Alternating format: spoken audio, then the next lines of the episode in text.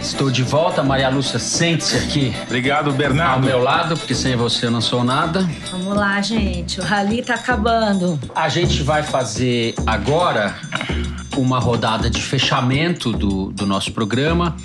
Eu vou pedir então pro Toledo fazer um resumo, um apanhado geral dos números. É a hora do fetiche. Ah, né? é, ag- é Porque- agora, gente. Fica de É. olho. Olha pra cara do a Toledo gente tem o agora. consolidado aí. E a minha sugestão, então, que a gente faz o apanhado dos números, faz um comentário geral, cada um com aquilo que achar.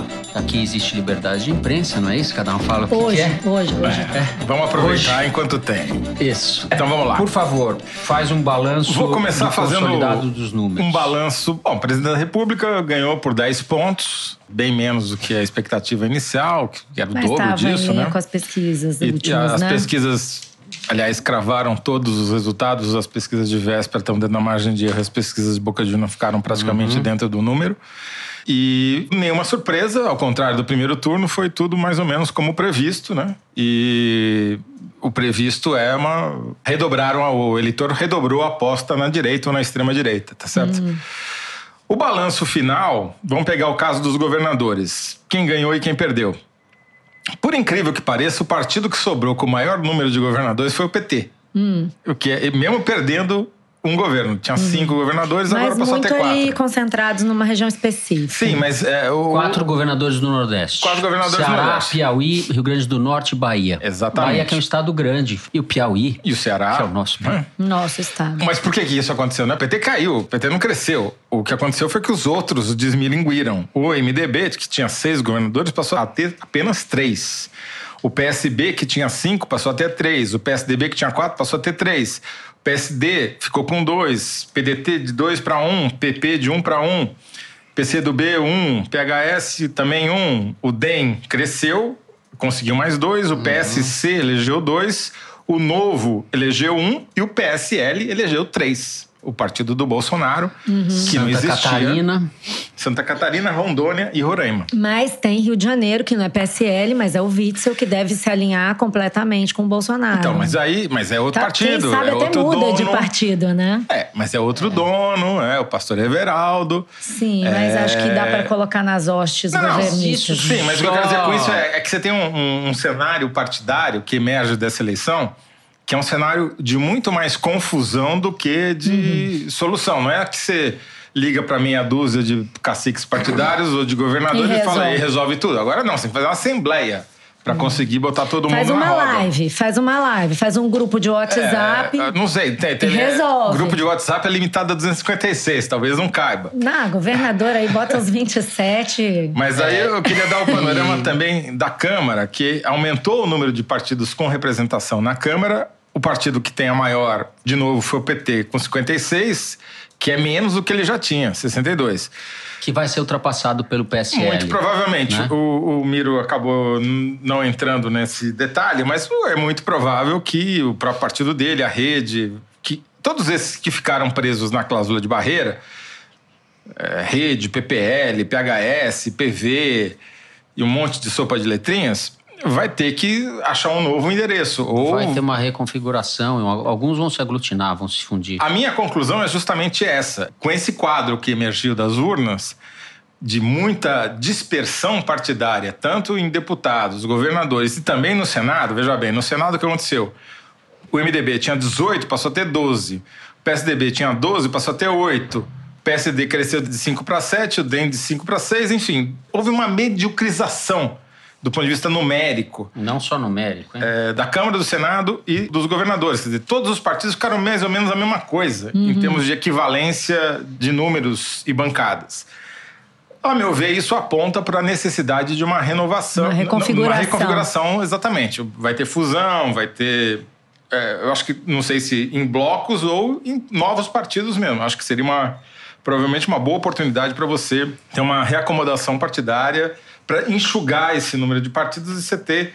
Acho que é até do interesse do governo Bolsonaro primeira vez que eu uso essa expressão, fazer esse tipo de reconfiguração. Sentiu alguma coisa Confesso nesse que eu fiquei um pouco momento? chocado. O governo Bolsonaro, primeira que- vez que eu uso essa expressão. Não, é que saiu assim sem pensar, Olha, entendeu? cê- cê- é melhor já ir, se acostumando. Já me acostumei. Já se acostumou. Já me Ah, tá bom. acostumei. Então tá. Já me acostumei, entendeu? Não eu. é- Vamos lá. Estamos nos acostumando, no gerúndio. Então, eu acho que é isso. E o cenário que pinta aqui, só para mostrar a complexidade que isso envolve. Então, o Ciro Gomes deu declarações hoje e foi, de alguma maneira, endossado pela Cátia Abreu, que ele pretende ser o líder da oposição, não é isso? Pois bem, o Ciro Gomes, depois de muito rodar por vários partidos, está no PDT. O PDT elegeu um governador. Sabe onde? No Amapá. A gente mencionou mais cedo. Então, Governador é, contra o Capiberibe, não é isso? Exatamente, no Valdez E Góes. De governador Bolsonaro. que apoiou o Bolsonaro. Quer dizer, um, no Amapá. Não é que nem, exatamente uma, nem, uma nem plataforma. ligado ao Ciro muito é. É então. mais fácil invadir as Guianas a partir do Amapá do que o Amapá invadir o Brasil, né? Esse é um aspecto. O outro aspecto é que a bancada do PDT na Câmara, embora tenha crescido de 20 para 28, ainda é uma bancada muito pequena. Tem pelo menos 10 partidos com bancadas maiores. Quer dizer, não é que ele vai ter uma massa muito grande para negociar. E também no Senado, não é nada. São quatro senadores, não é desprezível. Bom, mas. E a isso se soma o fato de que ontem, ele, depois de fazer um giro pela Europa, como se diz, chegou e disse que não ia apoiar ninguém. Então isso não facilita que ele se coloque como o nome da esquerda, porque para ser líder da esquerda, centro-esquerda, o que seja, ele tem que atrair, no mínimo, os eleitores do PT. Né? Se não quer atrair o PT, mais não quer ter relacionamento com o PT, ele teria que atrair os- os eleitores do PT. Começou mal. A gente vai ver uma disputa aí. O PT tem outros problemas que não são menores. O lulismo provavelmente muito, quase certamente acabou. A direção do PT boicotou a candidatura do Haddad. A Gleisi Hoffmann ainda ontem deu uma declaração dizendo que estávamos lá para eleger o Haddad e soltar o Lula. Se isso não for um boicote, é um desastre, é uma declaração desastrosa. Glaze grande caba É. eleitoral de Jair Bolsonaro. Na verdade, na prática, ela se converteu num cabo eleitoral do Bolsonaro. Porque não tem outra, Eu não acho teria que- outra coisa a dizer. Agora, o Haddad, que perde por 10 pontos de diferença e que não era ninguém antes da eleição e começou muito mal, como uma figura muito atrelada ao Lula, submeteu a um papel que poderia ser apenas ridículo, constrangedor, e durante um tempo foi, ele conseguiu se emancipar disso na reta final. Atravessou o deserto. Ele saiu maior do que Saiu entrou. maior.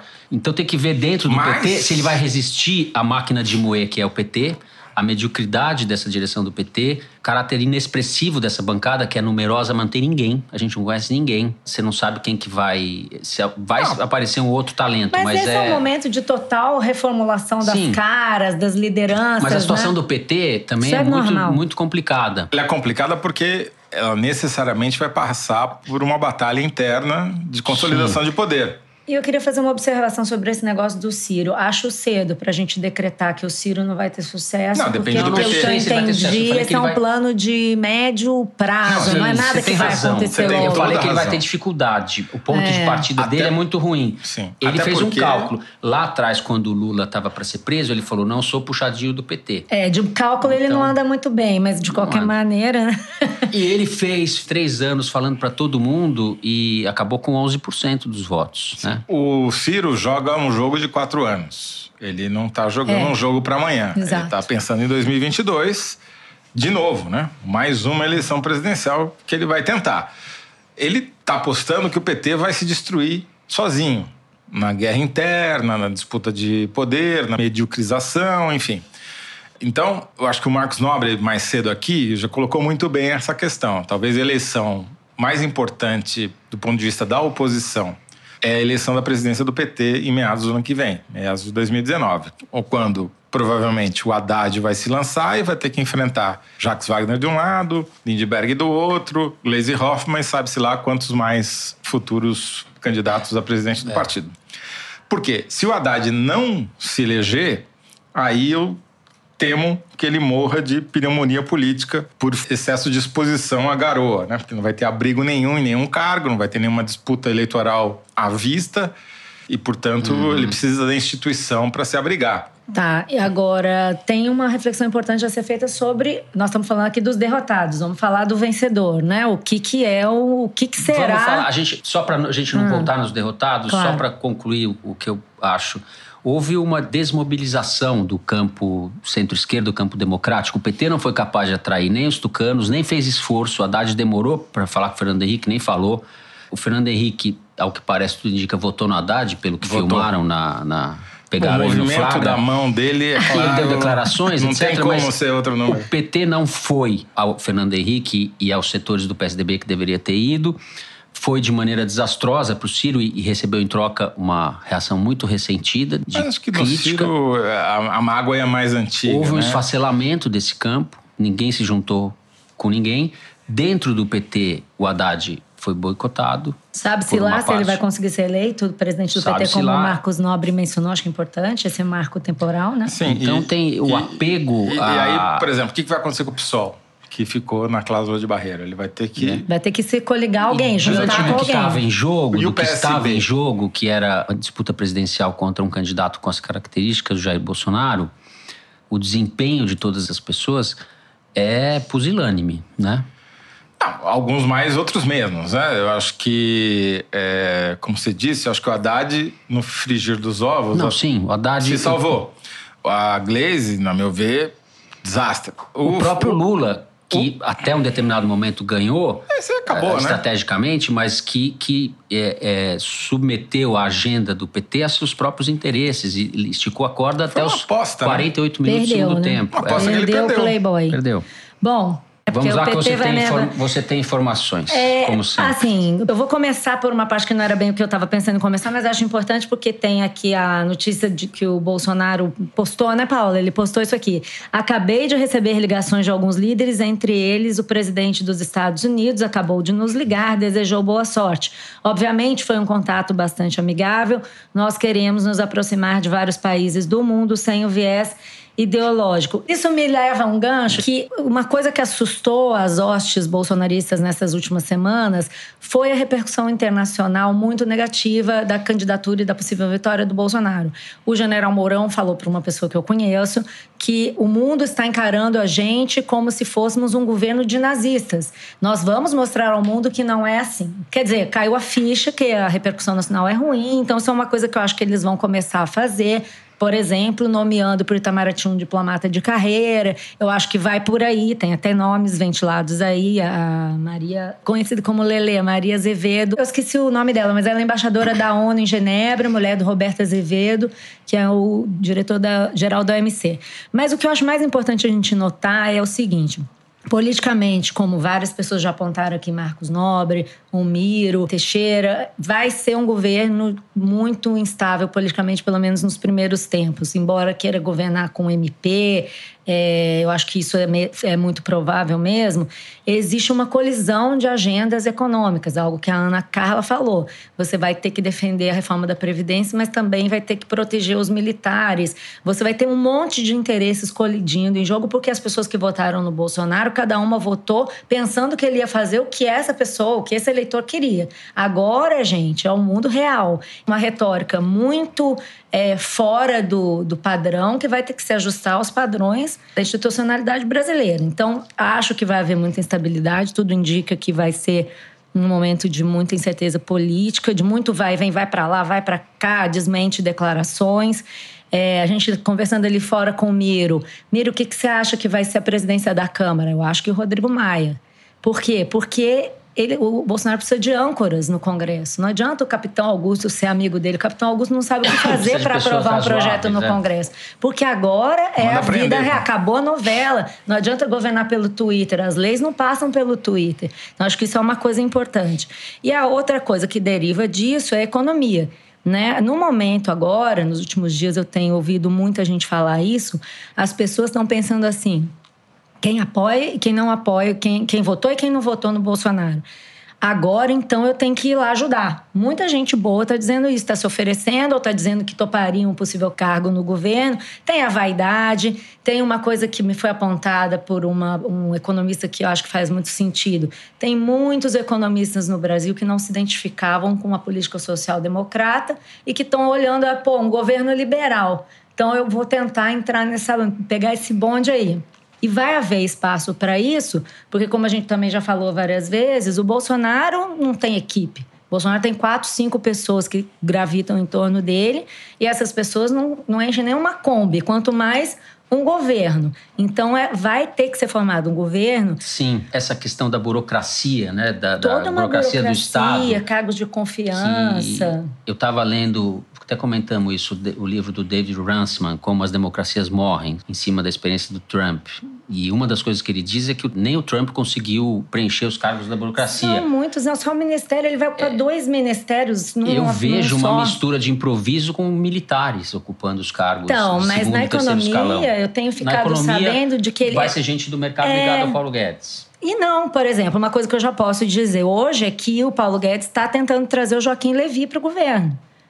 Ele está buscando burocracia, isso é confirmado, ele está tentando. O Joaquim Levy não respondeu ainda. Você que está com a apuração aí na ponta da chance de Joaquim Levy para o governo, alta, Eu não acho altíssima. pouca, eu não acho pequena, porque o Joaquim Levy conhece se dá com o Paulo Guedes. O Joaquim Levy está no Banco Mundial, de número 2 do Banco Mundial, que não é um cargo de projeção. Ele teve uma passagem muito ruim pelo governo Dilma, pode estar tá querendo mostrar que pode fazer e tal. E esse cargo para o qual ele foi convidado é para ocupar um banco. Um banco que pode ser o BNDES, a Caixa, o Banco do Brasil. Isso não está claro para mim ainda, mas o convite foi não feito. Não vai ser a Caixa, o Banco do Brasil. Eu acho que vai ser o BNDES, mas é. a gente, mas existem outros candidatos no, na órbita do Paulo Guedes para o BNDES. Agora você vai ter uma, uma briga ali para acomodar os lugares. E uma coisa que é muito importante, que é a prioridade zero do Paulo Guedes, é o Banco Central. Ele quer manter o Ilan Goldfein no Banco Central para poder dizer para todo mundo que é um governo responsável. O Ilan ganhou até prêmio esse ano, melhor presidente do Banco Central do mundo. Então, para ele é importante que manter. Prêmio é, esse? é Central Banker of the Year, uma é. coisa assim. E aí, tem que manter isso aí, é isso? É tipo assim, vai dizer aí. que tem que manter isso aí. O mercado financeiro torce por isso, é a pergunta que mais as pessoas se fazem, se o Ilan fica ou não fica. E a aposta de pessoas que conhecem o Ilan é que ele ficaria e faria uma coisa parecida com o que o Armínio Fraga fez né, na transição do governo Fernando Henrique para o governo Lula, que é ficar ali seis meses enquanto as coisas se acomodam e enquanto espera para ver se o governo Bolsonaro vai passar uma regra de autonomia do Banco Central. Só se passar, perder o gancho ele fica. que você está falando, uma informação temporal e tempestiva. Hum. Tem um fundo que é negociado na Bolsa de Tóquio que representa o Ibovespa. Que já começou, né? Enquanto tá nós... subindo 13%. Vai subir. Ah, Maria 13. Nazaré. Aqui, ó. Não é 3, é 13. 13%. É isso, já era previsto, euforia. Ó, oh, o leitor, graças a Deus, o Jeff Nascimento me salvou. O nome é Maria Nazaré, isso mesmo, Jeff. Maria Nazaré Farani de Azevedo chefe da missão permanente do Brasil junto à ONU em Genebra, conhecida como Lele.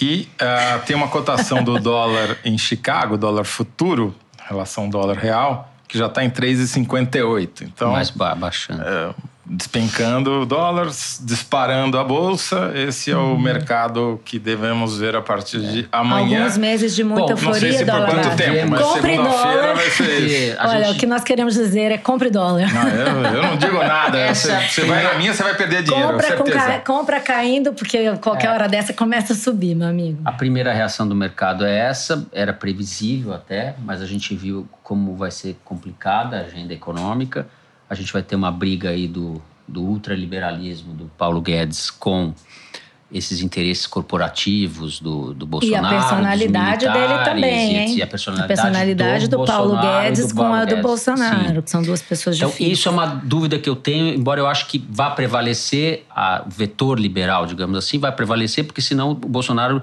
se inviabiliza no mercado com os empresários, etc. É a minha e, é muito rápido. Junto com isso, a gente vai ter um governo bastante repressivo na violência e retrógrado nos costumes. Sobre... Eu acho que tem esses dois, eu falei esse tripé aí, na economia eu tenho dúvida, mas acho que prevalece a coisa liberal, repressivo, uma coisa com polícia solta, né? Polícia com licença para matar. Nos costumes, uma coisa bastante retrógrada. E a aí... gente tem um presidente de extrema direita, um governo de direita, a gente não sabe o grau de barbárie que vai estar embutido nesse governo, mas um alguma dado... coisa vai ter para reforçar isso que você está dizendo, as pesquisas acertaram na mosca no segundo turno, como eu falei. Então dá para a gente pegar a base das pesquisas que foram publicadas na véspera para tentar pegar um perfil de quem votou em quem. Uhum. Tá? Então eu estou pegando aqui o Datafolha. O dado que mais chama a atenção, eh, fora a divisão geográfica que a gente já cansou de falar, é que entre os católicos essa divisão foi meio a meio. 51% Bolsonaro, 49% Haddad. Daqui a margem de erro, quer dizer, é meio a meio mesmo. Tá uhum. certo? Se dependesse do eleitorado católico, ia ter que jogar no, na, moeda, moeda para saber quem ia ser o presidente. Se você pega Umbanda, Candomblé, que é uma porção bem menor da sociedade, deve 70% Haddad.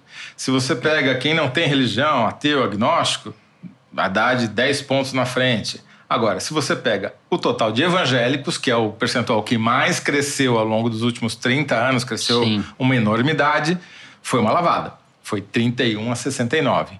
Então, pela primeira vez na história do Brasil, um presidente foi eleito por evangélicos. Pelos evangélicos. Uhum. Porque... E pelos homens também, né? Não, mas é, é os, evangélicos. É porque a superioridade dos evangélicos sobre os outros públicos é muito maior. Exato, né? e todo o resto empatou, tava elas por elas. E aqui, quem fez a diferença foi o eleitorado evangélico. E ele vai ter que pagar essa conta. Ele vai Com ter que dar uma satisfação moral. para esse eleitor que o colocou lá. Porque foi em cima desse eleitor que ele também fez a campanha. O kit gay, que Sim. ele ficou colando no Haddad, kit gay que não existe, mas que ele colou no Haddad durante todo o primeiro turno e principalmente no segundo, foi em cima desse eleitorado. Ah, eu nunca recebi propaganda do Bolsonaro. Claro que não, porque teve evangélico que recebeu 15. Uhum, uhum. Você tem toda a razão. Você traduziu um pouco o que eu só mencionei e você conseguiu dar substância para isso. Graças aos números e ao fetiche. O, o meu temor, o meu receio, não sei como chamar isso, não é temor, mas receio é o grau de truculência, de desafio à Constituição, ao Estado de Direito, ao convívio democrático que ele vai imprimir ao governo. Eu Porque acho que se não houver semana, muita oposição, é, ele vai fazer o que ele quiser e não vai ter queria, truculência, é, porque ele vai fazendo e vai ficar queria, tudo certo, entendeu? É, é, são coisas caras a gente, então eu queria falar. É, há uma semana, no discurso que ele fez Paul, na Paulista, onde ele estava mais à vontade, é um discurso de campanha, mas ele já estava com uma vantagem de 20 pontos ele falou a coisa petralhada, vai tudo vocês para a ponta da praia. Ponta da praia era o lugar da Marinha onde eles assassinavam os adversários do regime militar. O presidente da República falou isso. Então, não é trivial, não é nada trivial. Não? Hoje, lá em frente, eu recebi um coisa de WhatsApp aqui, Ustra vive. Ah, tudo bem, Na é um manifestação. Cara, né? Manifestações na porta da casa dele. Tudo bem, são os guardas da esquina não, não é ele. É, Mas é esse tipo de coisa também não é trivial. Nada então, nesse como governo isso vai, vai ser muito trivial, verdade, né? Desdobrar na prática o tipo de comportamento que ele autoriza ou deixa de autorizar, ele está também encorajado pelos governadores, porque aqui no Rio foi eleito esse juiz que é também um juiz de direita puro sangue, é, despreparado, vamos... sem equipe, vamos... é, que é ligado à polícia, enfim. É, é tudo um ambiente. E o PSDB que sobreviveu é o Dória, que é uma espécie de Bolsonaro gourmet. Ah, o PSDB não sobreviveu. Não sobreviveu, Esse, exato. Isso aí é outra coisa. E, é diferente. O, né? esse, o Leite, que é no Rio Grande do Sul, também é um cara que apoiou o Bolsonaro. Então o PSDB. Acabou. Pum, acabou. Tem esses dois líderes que são do partido por acaso. E eles provavelmente vão adotar o, o Java Porco como. É, o, o, o, Primeira o Marcos e, e, o Miro notaram, notaram bem que o Dória é um potencial adversário do Bolsonaro para dividir o campo dele. Então ele vai ser visto com muita reserva. Ele vai querer aderir e o Bolsonaro vai ficar falando: não, peraí. Vai é, ser interessante é, é, ver é, essa isso corte. É um, isso é um romance que Esse promete. flerte heterossexual. É, não, mas é melhor não entrar ah, nesse assunto. É, porque tudo pro Bolsonaro é, é heterossexual. Depois do Six Tape também, melhor não. Tudo pro Bolsonaro é hétero. Mas essa é uma disputa que eu acho que vai ser curiosa de ver. Também vai ser interessante ver como é que o MDB vai recolher os cacos e vai ver se ele vai conseguir manter a hegemonia, por exemplo, no Senado. Ele continua com a maior bancada no Senado. Uhum. O Renan é o mais experiente dos senadores, provavelmente vai tentar, eh, se não virar presidente do Senado, que seria uma espécie de tapa na cara do Bolsonaro, já que não vai casar com a agenda de limpeza moral que ele está falando, uhum. né? Mas vai ter muita influência lá dentro. É. Aqui, breaking news. Presidente da República Bolivariana da Venezuela, Nicolás Maduro, parabeniza o Jair Bolsonaro. O Agora presidente da- do. Brasil tem que se relacionar com o Maduro. Ele vai ter que Vai ter que receber responder. os embaixadores do Maduro, vai ter que discutir o que vai É, vai fazer com, o que, que vai fazer com os venezuelanos, né? Essa imagem não vai existir, né? Alguém.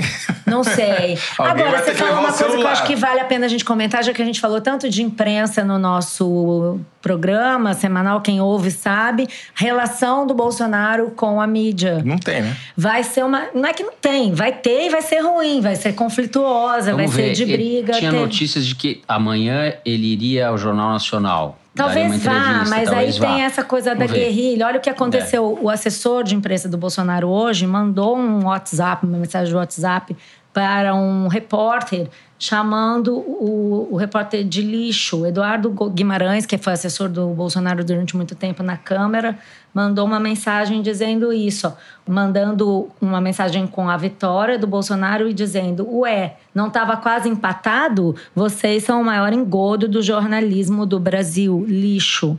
Assim serão as relações do presidente eleito Jair Bolsonaro com a imprensa. Então, o negócio é o seguinte: emoção não vai faltar, né, gente? Não vai faltar assunto para o Foro de Teresina, não vai E faltar. aí tem que falar uma coisa que a Paula me pediu. Os ouvintes estão perguntando muito se o foro continua depois das Pô. eleições. Continua. A não ser que alguém proíba, né? Dado esse, Continua. dado esse cenário, Como nós diria o vamos Temer, precisar tem que manter continuar. isso daí. Senhores, Pode deixar. O Nossa. foro chama de Teresina e a revista chama Piauí.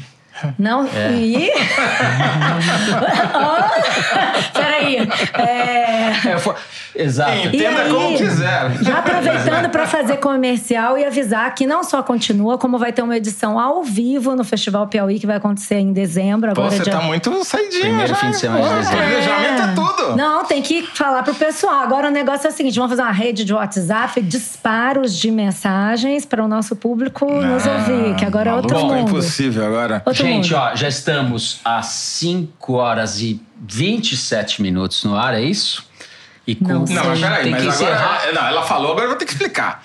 A Piauí e a Globo News têm um festival anual de jornalismo que esse ano acontece dia 1 e 2 de dezembro no Colégio Dante Alighieri, em São Paulo. Já há ingressos à venda no site da Piauí. Vai lá e compra. Estaremos lá. Meu nome que- é Enéas. De quebra, você vai poder assistir Se um foro de Teresina ao vivo. Estiver viva até lá, estaremos lá. Estaremos lá. Bom, eu quero agradecer muito a audiência de vocês. Este 125 foro- mil pessoas com Muito extrema bom. paciência. Este Obrigada, Foro de Teresina gente. ao vivo foi dirigido pela Paula Scarpim, com produção da Luísa Miguez, do Luiz de Massa e da Mari Faria e da Raquel Zangrande. Nós agradecemos muito a participação de todos do time da Piauí, além dos convidados que puderam participar aqui no estúdio improvisado e dos que conversaram com a gente por telefone. Obrigado também a você que participou pelas redes sociais. Excepcionalmente hoje nós gravamos da redação em Ipanema, com a captação de áudio do João Jabassi e em vídeo do Gabriel Lupe. A transmissão e as redes sociais tiveram a coordenação da Kellen Moraes. Lembrando você que toda essa maratona dos Foros de Teresina vai ser editada depois pelo Felipe de Castro e disponibilizado no nosso site e nos tocadores de podcasts ao longo da semana. A música que você ouve, a nossa maravilhosa música tema, é composta e executada pelos piauenses Vânia Salles e Beto Boreno, com B, o João Moreira Salles sempre faz questão que eu fale que é Beto Boreno e não Moreno. Eu sou Fernando de Barros e Silva, meus companheiros de conversa são a Malu Gaspar, à Tchau, minha gente. esquerda, Foi e o José estar- Alberto Toledo, à minha direita. Sempre. Sempre. É, que venga o governo. Obrigado, Bolsonaro. gente. E aí, tchau, É. gente. Até a próxima. Sobreviveremos.